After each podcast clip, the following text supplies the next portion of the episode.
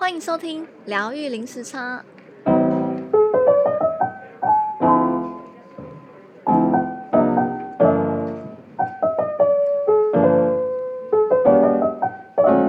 Hello，大家好，我是 Juno。大家这个礼拜过得好吗？今天呢，邀请了一位朋友来聊天。那他本身是从事身心灵的疗愈，有有许多丰富的人生经验。那今天呢，请他来跟大家来分享聊天。那我们来欢迎瑞珍姐。嗨，大家好，我是瑞珍。你好，介绍一下嘛。我现在一甲子了，岁月一甲子，然后遇到了 Juno，然后很开心。他邀请我参加这一次的访谈，希望有一些可以有建设的意见可以给大家参考。嗯，那我先请问瑞珍姐，就是呃，是什么样的契机你会想要开始做这种身心灵的疗愈？应该是从，这是一种。很长时间的情绪累积下来的状态，哈，他的起爆点是因为先生的猝死，先生的猝死，然后他引致我产生一种状态叫无感，对这世间的一切都没有任何感觉，嗯，喜怒忧思悲恐惊，嗯，你完全感觉不到，嗯。很幸运的是，我有发觉自己这种状态，嗯、就是我发觉的时候，我发我我认为，哎，我怎么会变成行尸走肉呢？嗯，完全没有对这世间的一切完全没有任何感觉，所以我就跟自己说，我不能让我的余生在这种行尸走肉之中度过。嗯，所以。我必须要去改变自己。嗯，我对我的心下达了一个指令，我愿意让所有改变能改变我的心的法进入我的心。嗯，这是我对我的心下达的指令。就这样，一个月，大概一个多月以后，我就进了身心灵场。嗯。就从一场静坐开始，我开始走入身心灵场，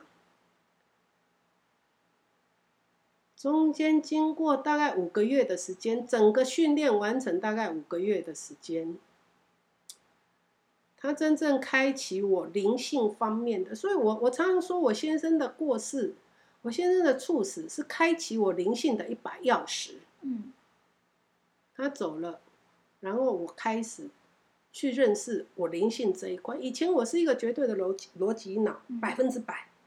嗯，我思故我在，我不思我就不在了。对。然后走过身心灵场以后，我才知道说，哇，原来你看不见的，比你看得见的多得多。嗯，我才开始去接受。生命中看不见的这一块，你看不见是指什么？灵性这一块，嗯，它眼不可见嘛，嗯、对，对，完全就是一种感觉，嗯，对。那你之前有接触过，就是类似像冥冥想或是这方面的吗？我三十五岁的时候开始做内观，十日内观，哦、对，那。十日内观给我最大的收获就是，我接受了虚实是一体的两面。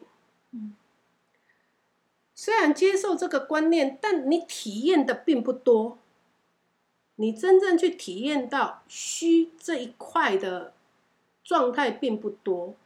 或许我不够精勤吧，我在想，嗯，不够认真呐、啊。它是一个那个呼吸法嘛，那个内观。对，观息，它是观息法。你是在哪哪边参加哪里的？呃，在台，我我那时候在台中新社。哦。十日内观。嗯嗯嗯。对，它是，呃，葛印卡老师那一脉的，嗯 哎，就吴巴庆、葛印卡老师这一脉承传的我。我曾经参加过，真的哈、哦。对对对，对就是你就关你的关系，对对对，嗯，对对对对对，嗯，很重要。呃，对我的帮助其实蛮大的，嗯，哎，关系法，对，但是，但是对于那种，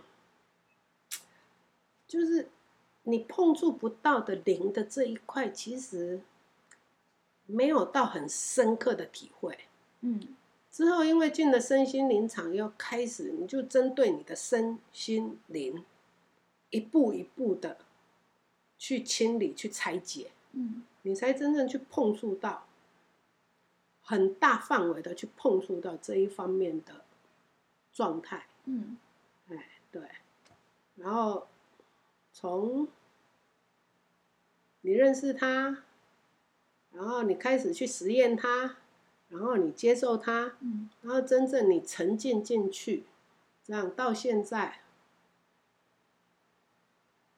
你几乎可以接纳这所有一切，可见不可见，可思议不可思议的所有的状态，这整个被打开了，这样吗？对，真的是被打开了。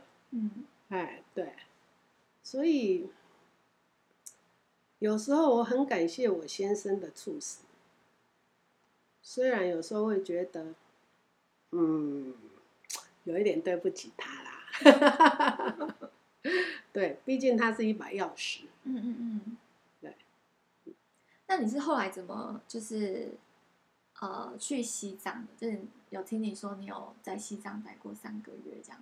我去西藏的机缘呢，很怪，就是说，我当初在看《西藏生死书》，嗯，《西藏生死书》翻开来哈，每一个字我都认识，全部组合起来那个句子我一句都看不懂，看了三分之一实在撑不下去了，然后我就想，好吧，暂时不看了吧，既然书写的是西藏生死书嘛，嗯，那我就到西藏看看，嗯，对。所以我去了西藏三个月，嗯，然后呢，本来因为我去过南极，哦，好酷哦，还好南极，对，我去过南极，从智利下去的，做，科学家的补给轮下南极，嗯，然后后来就规划说好了，去过南极了，顺便去北极走走吧，嗯，就忽然哦，都已经规划好了，就是。北欧四国，嗯嗯嗯，哎，怎么借车，怎么跑，怎么还，都规划好了。嗯，忽然之间，我就觉得，冬天到北极，那不能死了吗？那我们改个地方吧。嗯，然后我先生就说：“那你想去哪里？”嗯，我就说：“啊，去西藏吧。”这突然想到，突然，哎，就我就想说，那去西藏吧。嗯，我忘了。西藏是世界第三极地，很冷又很高。南北极以外的第三极地叫西藏。嗯，去到那里零下三十六度，冬天。对，然后那时候没想到这个，就想说，我看不懂西藏生死书，走一趟西藏是不是能看得懂？嗯嗯嗯，所以我们就去了。嗯，对，那是。说真的，那是一趟非常艰辛的旅程。怎么说？一九九九年，青藏铁路还没开通。嗯，我没有坐飞机，我们是从广西进去之后，先我们本来预计走滇藏，从云南到中甸，然后本来打算走滇藏，滇藏雪峰山，我们就只好出来到四川，要走川藏。嗯，川藏雪峰山又出来，然后到青海走青藏，唯一能通的就是青藏公路。嗯，所以我们就从格尔木出发，然后去三天两夜马不停蹄。嗯，然后去到那个拉萨。哇，我们那时候。我们那时候进西藏还需要办入藏证，嗯，现在听说不用了啦，不过我们那时候去是需是要的，嗯，要办入藏证，中国人办入藏证四百块，港澳台外国人一千六，听得很不爽，对吧？对，所以我们就不办了，然后就去。格尔木有两个车站，一个是汉族的车站，一个是回族的车站。嗯，我们比较喜欢回族的车站，因为比较干净不臭，所以我们就到回族的车站去等车，嗯、准备偷渡进去。结果等到什么车，你知道吗？什么车？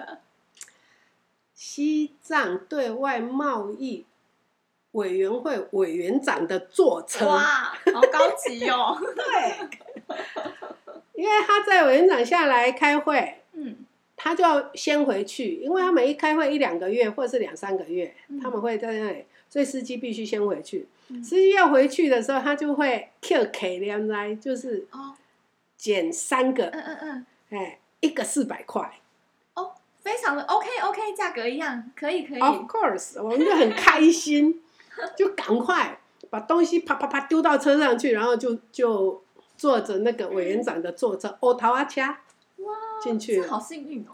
对，半路还遇到那个那个 关卡的守卫兵，跟我们挤在一起。他一挤进来哦，我跟我先生非常有默契，对看一眼以后装睡，因为我们一开口讲话，人家就知道你不是中国人，很好玩。然后就去到拉萨，到拉萨以后，在藏式旅馆里面遇到一个美籍台医的年轻人，嗯，他已经去过西藏十次了，哇，好多次哦。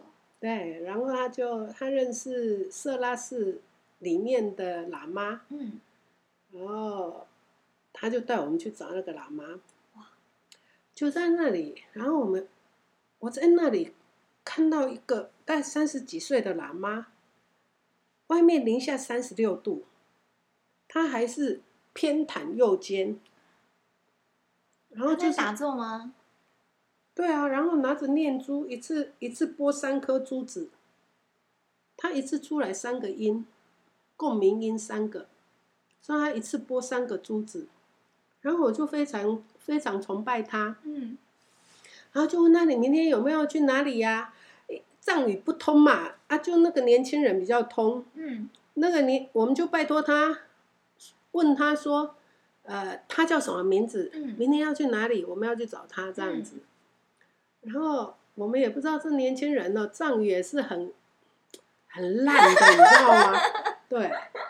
然后只知道说：“OK，明天他叫洛桑汪舅，明天要去折棒。”那我们就跟他讲，明天去泽棒找你，然后他也点点头啊，嗯，然后我们隔天就真的跑到泽棒市去，然后就是跟他见面了嘛，然后去去泽邦寺，就问那个入口的喇嘛说：“请问洛山汪就在哪里？”嗯、他说在停车场，就想哎奇怪，怎么在停车场？跑去一看，一个年轻人。我说不是不是，我们要找洛山汪旧仁波切。他说哦，洛山汪旧仁波切的康村在半山那里。那我们就我们就顺着他指的路线就去找。嗯。去到康村的时候，那个康村的最上层就有一个喇嘛撑在女儿墙上，然后低头看着我们。我们就跟他讲啊，请问洛山汪救仁波切在在吗？然后他说，你们找他干嘛？他是民管会委员，民管会的委员长啊。嗯，然后你们找他干嘛？然后我们说，哦，我们昨天在那个色拉寺有遇到他啊，然后有约他说今天要来找他，要跟他见面。然后他就说他不在，下午一点才回来。我们说好，那我们先去吃饭啦，下午一点再来找他。嗯，OK，下午一点我们我们就又去哦。嗯，还是那个中年人，还是撑在那里。然后我们就说：“啊，请问洛桑汪旧仁波切回来了吗？”他就说：“你们上来吧。”然后我们就上去。嗯，藏式建筑哈，它是这样，它一楼是给牲畜住的，嗯，高架房，一楼是给牲畜，二楼以上才是给人住的，嗯，二楼一般是他们诵经的厅堂，楼上才是康村，就是仁波切的住处，哎，我们就会到最上层的天台去，然后就天南地北的聊。然后聊聊，哦，所以你就有见到那个那一天你们遇到的那个仁波切？没有，就你是跟那个称赞女儿墙那个人聊天吗？是。然后聊聊聊聊聊到后来，他就请我们进了他的寝室，就是康村的最高层楼，其实是仁坡街的住住处。他们里面很简单的，一张木头床，一个木头桌，一张木头椅，然后一个佛龛，非常美的一个佛龛，就这样。全部家当，对，然后讲了老半天，然后我还很很不识相的问了一句话：“请问六三汪救人迫切什么时候回来？”那个中年人就说：“我就是六三王就。”我一听傻眼了，当我跟我先生就对看一眼。然后我就说怎么不办？然后我先生就说既来之则安之，也是个缘分啊。是。然后老三王就仁波切，我们就跟他讲，那我们皈依你好了，既然缘分在这里嘛，那我们皈依你好了。他说你们不能皈依我，为什么？他没说，他说你们必须皈依另外一个人。就是哲蚌寺的住持，嗯，昆丘天请仁波切，嗯，那是我的上司，嗯，他说你们必须皈依他。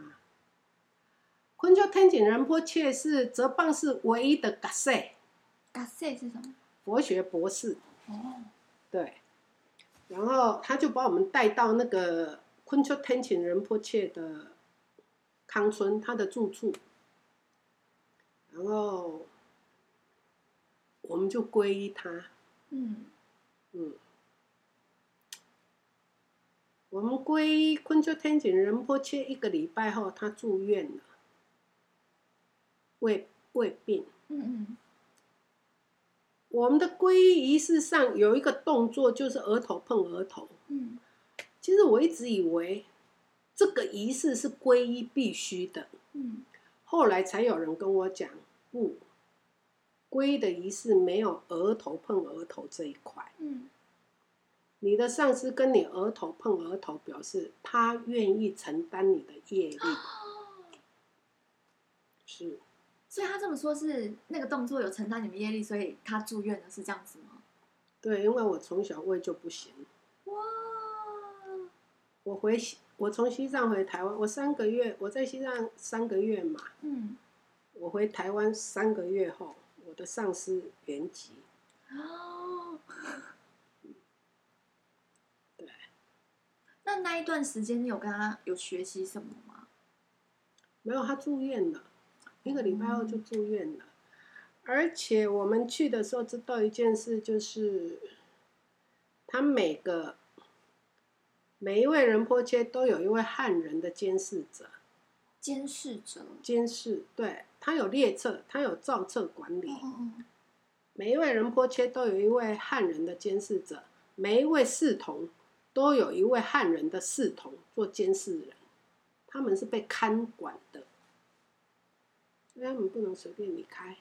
这个是他们本来就有这样的规定吗？嗯嗯，他是管理上的，还是因为他们政府的关系有这个政策？对，它是政策的，oh. 对对对对。所以，其实我后来慢慢知道一些事，就是我从西藏带回来的一些东西，嗯，红铜佛啦，恰恰啦，恰恰是什么？就是泥塑的啊，在我儿子那里，嗯，泥塑的佛像，嘎乌就是一种随身佛堂。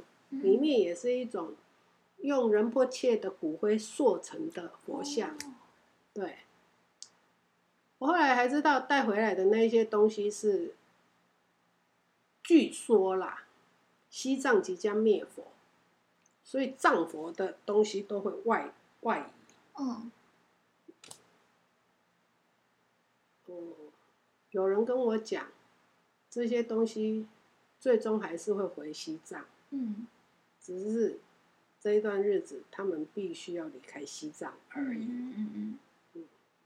而我，只是去把它带出来。嗯。嗯。我曾经有一次是战火的护持者。哦。家族。嗯，我的家族。对。所以，有人告诉我，我上司的意识都一直在。保护着我。嗯嗯嗯。他们所谓的皈依是是指什么意思啊？皈佛教的皈依是这一位嗯出家人带领你进佛门。哦，它是有点像那个基督教的受洗这样子的意思。哦，接近接近，就差不多是这个意思。对。那个时候是做完皈依这个仪式之后。哦，你们还是一样在西藏，就是待在那边待三个月吗？对对对对，因为我们一去就遇到了嘛。嗯嗯嗯。对，然后就去了桑耶啊，去了很多，去拜访了很多寺院，到山南去啊，到那个，对。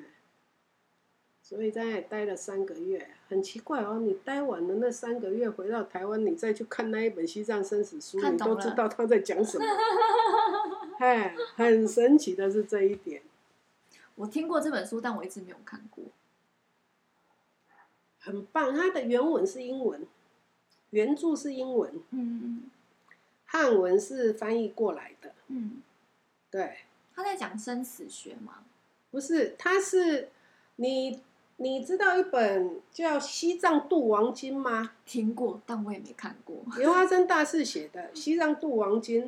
他讲的是死后这一块，嗯，就是你死亡以后中阴身走过七七四十九天的过程，他讲的是这一块。嗯，西藏生死是是补数，补数就是说，你想死的安详，死的好，你必须让自己活得安详，活得好。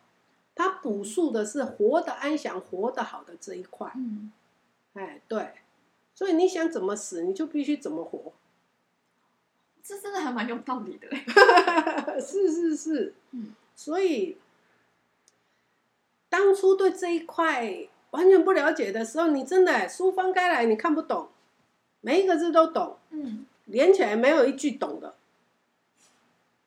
然后你去到那里看完以后，你真的知道说，哇，一个法对他的子民的影响有多大，嗯嗯，真的。很快乐哎，很穷很快乐的地方。哎、欸，我之前有想过这件事情呢，因为我我就跟我就跟我妈说，是不是因为我都觉得他们心灵很富足，就虽然说他们物质上可能跟我们比起来不是那么的，不是那么的富足或是方便，但是他们是因为有信仰，所以心灵很富足。然后我都觉得他们这样过生活好像还蛮快乐，因为他们都因为有那个信仰在，所以他们相信不管多么辛苦，他们都一定会嗯一定会跨过去。然后他们心中的佛会一定会保佑他们，然后我就然后对任何事情都是那种很很虔诚，因为他们相信轮回，然后我就觉得，我就觉得很很很棒的一个，怎么讲啊？就是他们的文化嘛，因为他们是个佛教国家嘛，是是是，对啊，对，对，没错啊，就是你看他们非常快乐，然后相互之间哦，你知道吗？我去看到他们在夯土。他们在建房子，然后用黄土，然后用夯土。在夯土的时候，他们是一面跳舞，很整齐哦，一排人站一排，然后拿着竹棍，哎，然后就一面唱歌，一面跳舞，一面夯土。你一看你就觉得哇，真的，你光一个夯土就能这么快乐？对啊，那其他的还有什么好好去那个好好求的？嗯，对不对？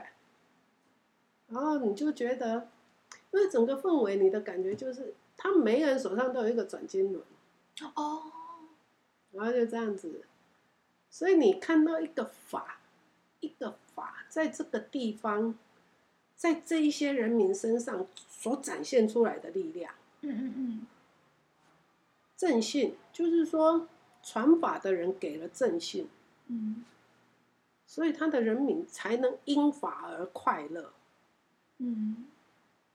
所以在那里其实还蛮感动的，就是这样子。或许就是因为你进去那个地方，然后再出来以后，你某一块智慧被打开了吧？我在想，嗯、所以回来你就看得懂那一本书，真的，你都觉得哇，天哪，不懂。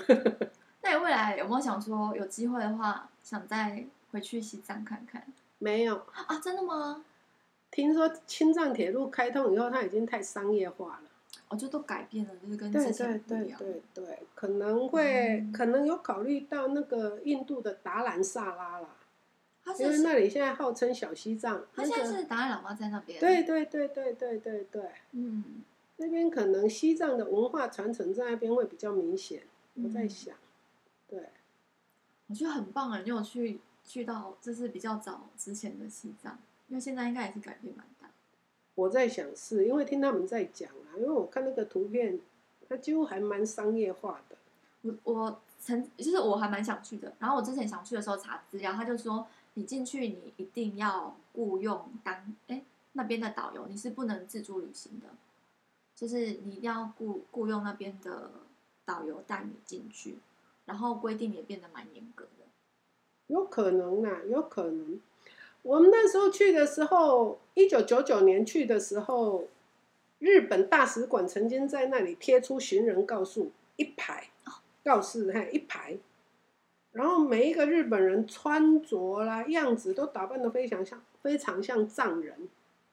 我后来因为我在那里认识一个那曲的藏医，他们看到那一排人，然后他们只讲了一句话：这些人找不回来了。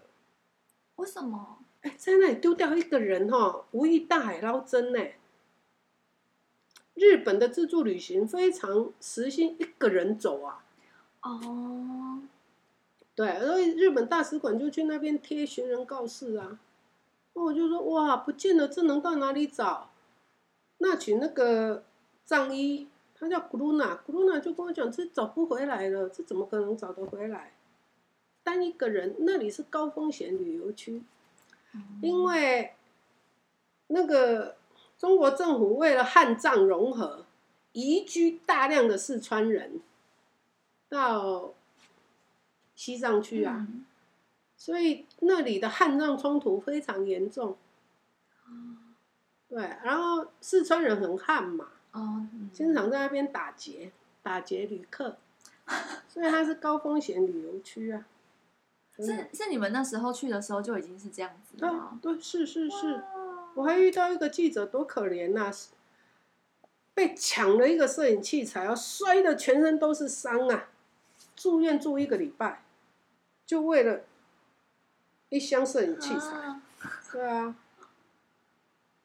这样真的是有点危险哎，如果那本来就高风险旅游区，所以。他要求你跟团呐，他要求你那个，嗯，其实是安全上的考量啊。对，对。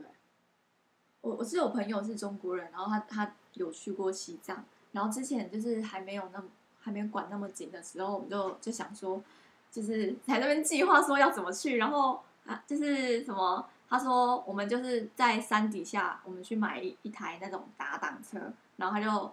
就我就跟他一起骑，然后看到哪里就听到，讲的 超棒的，但最后没去成啊。还好没去成。我跟你讲，我在经过那个四川中医学院的时候，认识四川中医学院的学生。嗯。一个小女生一听到说我要去西藏哦，就问我说：“你有没有带药？”我说：“要带什么药？”他说：“你有没有带救心？”我说：“没有，因为会用到救心吗？有这么严重吗？”一种小小颗粒的药丸，一吃下去可以调节你心脏的这个气。他是是因为高山症？对，嗯，我那时候根本不觉得我需要那个东西，嗯，然后他就跑跑跑跑回他的宿舍，拿了一盒四瓶，大概这么，救心大概这么大一瓶而已。然后里面大概里面大概就很多颗那个小小小小金色的药丸，他金他给我金色的哦，还不是银色的哦，有分哦，分有分级，对，他给我四瓶，你知道吗？我看一看，我都觉得我用得着吗？不会吧，我那时候才三十九岁哎，用得着吗？嗯，然后可是很奇怪，我还是把它放在胸口的口袋里，嗯、我就放着。嗯，我告诉你，我从那个青海的格尔木出发，一进到那个那个叫什么？嗯，昆仑山呐、啊。哦，昆仑山。昆仑山呐、啊。车子一进昆仑山口哈，就不行了，呼吸困难，然后我就在车子里面，嗯然后我先生还能跑出去，跑到外面去，来来来来拍照，我都不行呢，我就在那边。那你先生也很厉害，但是你很好。然后你知道吗？我从格尔木去到拉萨，吞掉三罐救星才到。哇塞，那你也吃很多啊，就刚好。对，我都在想那个路途中间的路途，一千多公里的路途走到一半，我都在想，我到得了拉萨吗？嗯，真的，你都怀疑能不能到得了那个地方哎、欸。嗯，非常寒冷嘛，海拔又高，空气稀薄。嗯，对啊，哇，到了拉萨我才觉得，好吧，这条命保住了，吞掉三罐救星。嗯嗯。才进去啊！一进去，在一进去凌晨五点，零下三十六度，藏式旅馆是没有暖气的，好冷哦。那怎么办？他给你两床被子，下面垫的两床被子，上面盖两床被子。嗯、我全身的衣，我我穿五件上衣，加上羽绒衣。嗯然后三条长裤，嗯，两双袜子，一点点，然后盖两床厚被哦，嗯，一点点温暖的感觉都没有，冷到不行，太冷了。对，然后我就，我看我先生，诶，他睡着了吗？对，他怎么能睡，不能不动哦？然后就睡着了这样子啊，嗯，我就说太佩服了，好嫉妒这样子。五八点的时候，早上八点太阳就出来了。嗯，太阳辐射一出来，我翻开被子，马上跳到那个走廊上去晒太阳，太冷了。嗯，然后我先生也跳出去晒太阳，然后我先生就回头问我一个问题：这么冷，你怎么睡得着？所以他没有睡着，他睡他也睡不着，太冷了。对。然后我们就在那个走廊上遇到一个澳洲去的年轻人，他是从樟木口过来拉萨，我们是从那个格尔木过去嘛，他是从尼泊尔的樟木口过来的，他沿途光他沿途光关卡会被敲了一万多人民币，哇塞，气得半死。然后我们跟他讲，哇，他怎么敲掉你那么多钱？他说。他就臭着一张脸说：“谁叫我是金发碧眼的人种？”嗯，真的，那时候就是这样子啊。哇！但我觉得大家对西藏都有向往，都有觉得想去那边看看。因为那个地方就是神秘传说太多了。对啊。他以前交通不方便嘛，嗯，所以他被阻隔啊。嗯。那现在青藏铁路开通之后。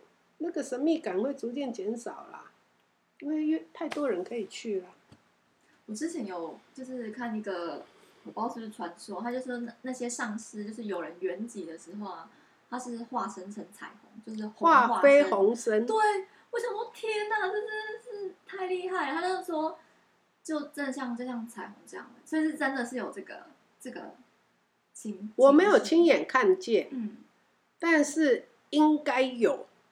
因为那个陈履安先生曾经有一卷，以之前呐、啊，曾经有一盘那个录像，是一个美国摄影美国摄影记者在西藏摄影的，就是我忘了是达赖还是班禅的作画。嗯，哦，不是，是大宝法王，十七世、十六世还是十五世大宝法王的作画，嗯、就是过世以后，然后化灰红身，嗯、有有，就是听着有一种心生向往，觉得太神奇。你也有啊，只是我们没有去修持而已。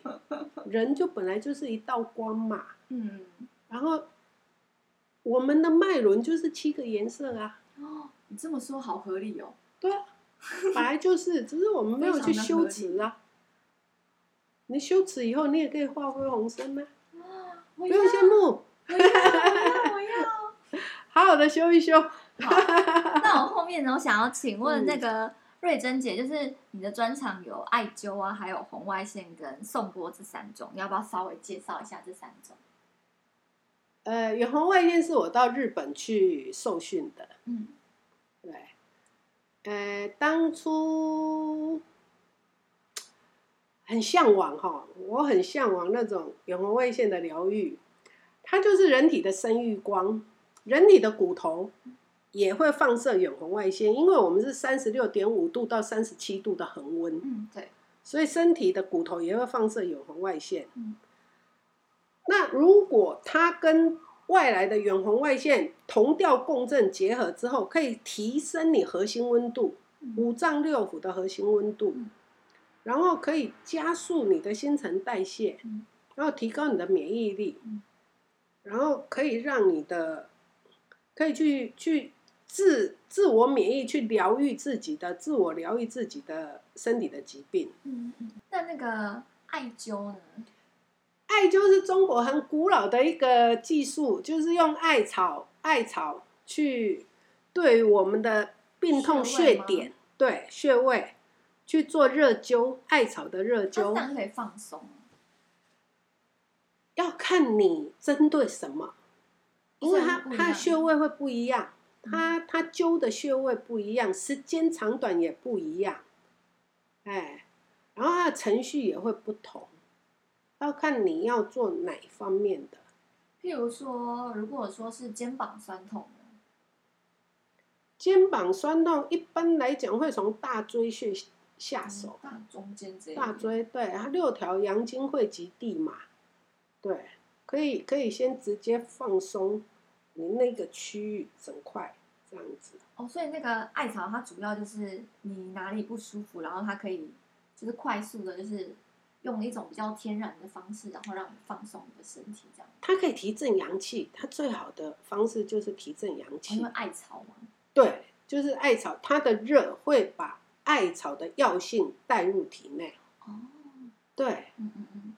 我第一次用艾灸是因为我的，我我我觉得我膝盖快不行了，真的，因为我经常我经常把脚跨在桌子跟椅子中间。嗯，所以那个膝盖承重力太大，你知道吗？那你就觉得你膝盖快不行了。我后来连续连续灸了十四天，嗯，情况解除。哦，好棒好棒。对啊，所以我就觉得，哎，中国古老的智慧有它存在的必要。嗯嗯嗯，超棒的。嗯，对。所以你现在还是自己会自己会帮自己做？对啊，这叫病气，足三里的病气。哦。我的胃从小就不好，哎，对，你如果就是足三里通了，它这个病气就消失。足三里，对。那送波呢？送波是一种音频共振呐、啊。颂钵我也自己也很喜欢。对啊，就是敲一敲可舒服了。然后因为在身上敲，它那个振频可以伸到体内去。嗯。哇，每一次敲一敲，大家睡得不省人事。哦爬不起来，对，爬不起来哎！我每一次一敲要睡五个小时，我都在想，我要不要开一家旅馆来让他们睡，你知道吗？不然一敲都睡着都不起来，下一个都不知道怎么排。送波真的很舒服哎，对，送波真的很舒服，嗯。但是就是持播的人，磁场很重要啦。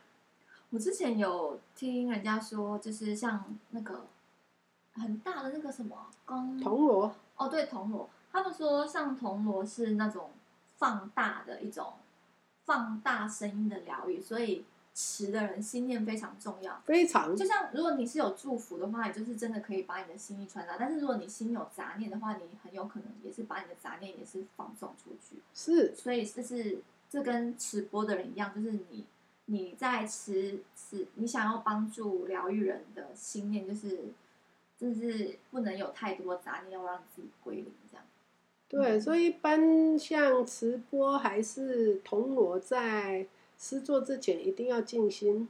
嗯，我第一次，我第一次去参加那个铜锣吗？铜锣铜锣浴的时候，你知道做完以后我是怎么样？你知道吗？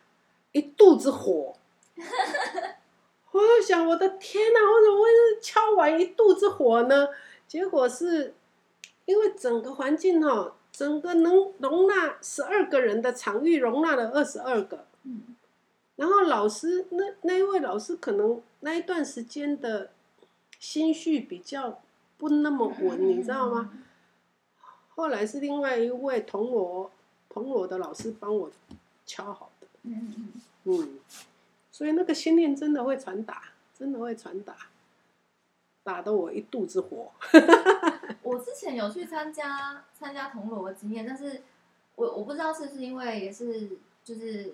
打的人的关系，我都觉得我不是那么喜欢铜锣的声音，就是跟波比起来，然后我比较喜欢波，就是，嗯、呃，因为我之前有去被就是被人家服务过，然后我真的觉得很舒服、很放松，就是敲完我整个人真的是松掉，然后那天回去我就睡很好。但是去参加那个铜锣的、啊，不知道为什么我是整个很心绪不宁，就是。